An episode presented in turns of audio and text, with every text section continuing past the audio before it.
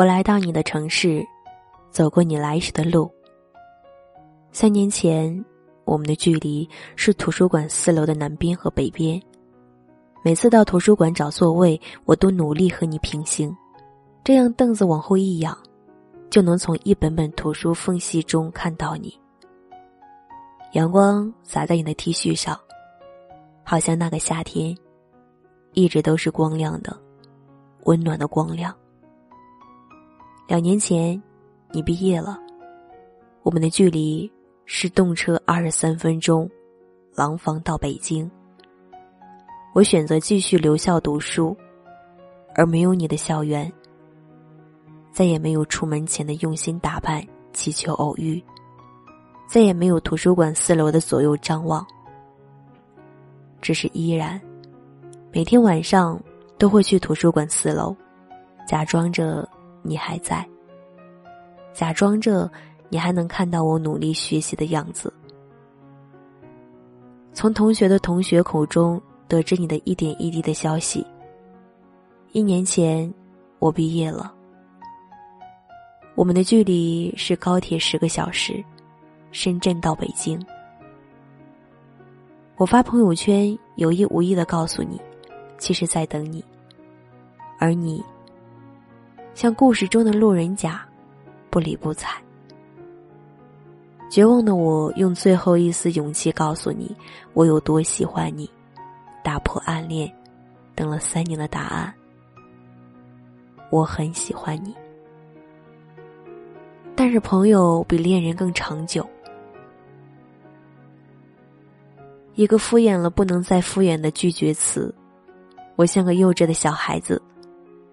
拉黑了 QQ，删除了微信，取关了微博，然后你就在我的世界彻底的消失了。坚持一天。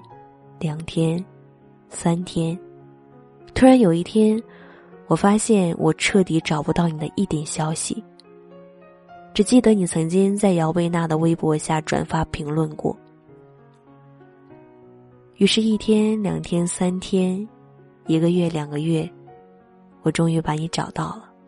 就在无数个夜晚，翻看着姚贝娜那条被你评论的微博。今年。五一，你来到厦门游玩，我们的距离是动车三点五个小时。我无数次冲动想翘班去鼓浪屿上找你，告诉你我到底有多喜欢你。今年五月二号，你的微博发的地址是深圳，我们的距离是打车三十分钟，一夜没睡。我无数次幻想你会出现在公司门口，会出现在小区楼下。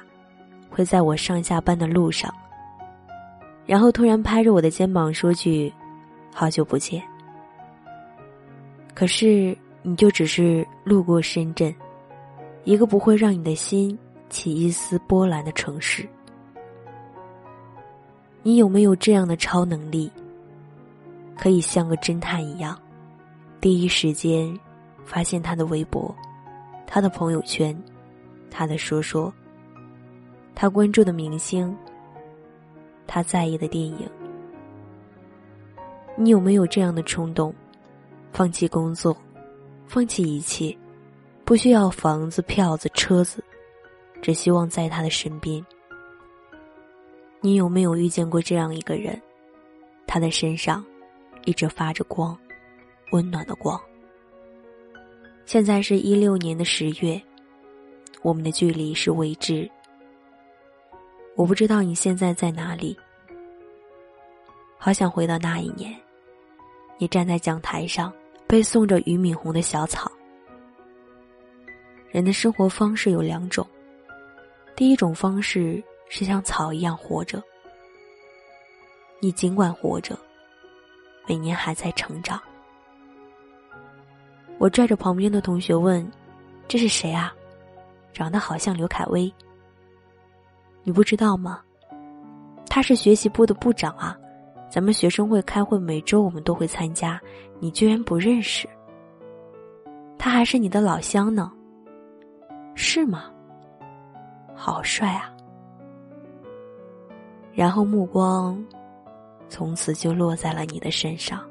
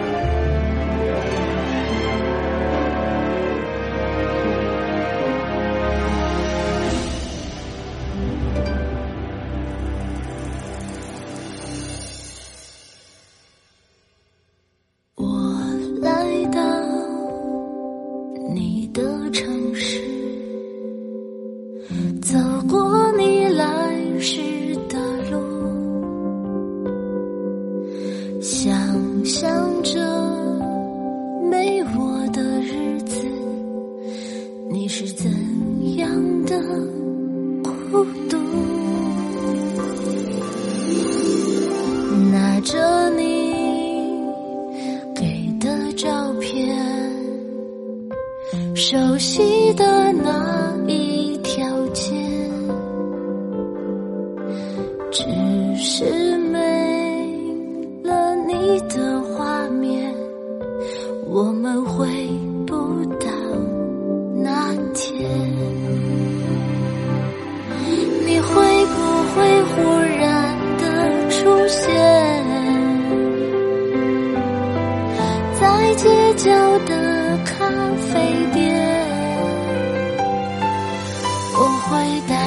笑脸挥手寒暄和你坐着聊聊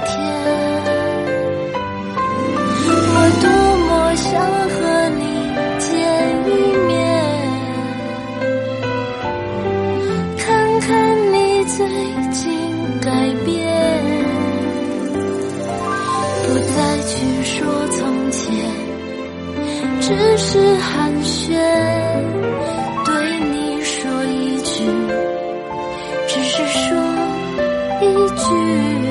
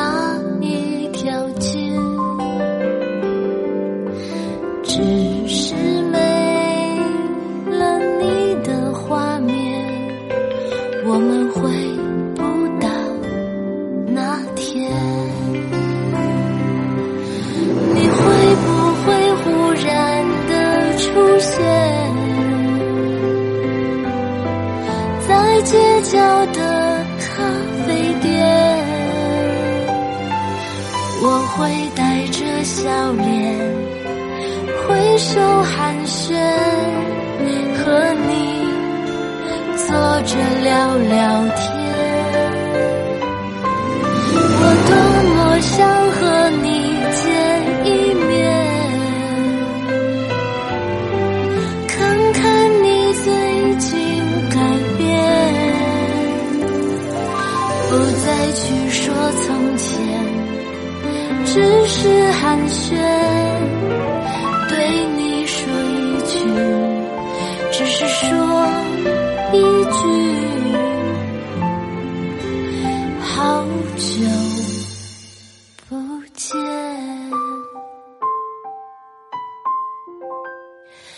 好久。